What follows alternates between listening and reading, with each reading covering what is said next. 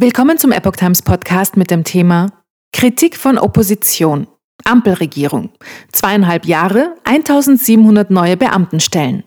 Ein Artikel von Epoch Times vom 26. Mai 2023. Die steigende Anzahl von Beamtenstellen in den Bundesministerien sorgt für Unmut. Es werde quasi im Minutentakt verbeamtet, kritisierte der linken Fraktionsvorsitzende Dietmar Bartsch. Die Bundesregierung hat seit ihrem Amtsantritt vor zweieinhalb Jahren mehr als 1700 neue Beamte eingestellt.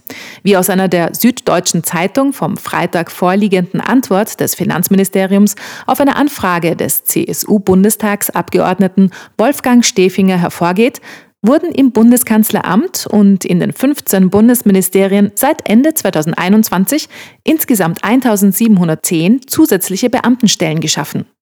Nach Angaben des parlamentarischen Staatssekretärs Florian Tonka von der FDP sind etwa in dem von Robert Habeck geführten Bundesministerium für Wirtschaft und Klimaschutz 249 neue Beamtenstellen angesiedelt.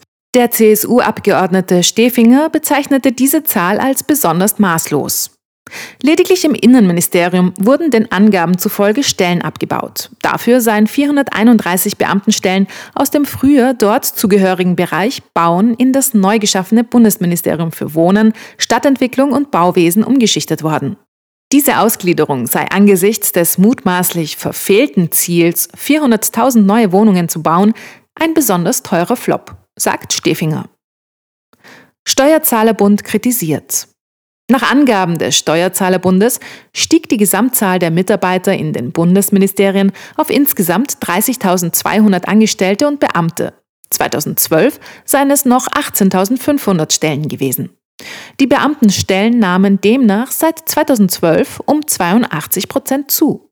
Wer angesichts der harten Konsolidierungsentscheidungen im Bundeshaushalt zugleich die Ministerien mit immer mehr Beamten ausstatte, konterkariere die notwendigen Sparbemühungen, sagte der Präsident des Bundes der Steuerzahler Rainer Holznagel der SZ.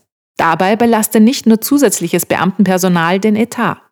Auch die Ausgaben für Büros, Dienstreisen oder IT-Ausstattung zögen kräftig an. Dieses Geld fehle dann an anderen Stellen. Der linken Fraktionsvorsitzende Dietmar Bartsch kritisierte, es werde quasi im Minutentakt verbeamtet. Eine Operation lebenslang, gerade auch für die Versorgung von Parteimitgliedern, sei in Zeiten von Inflation und Reallohnverlust kaum vermittelbar.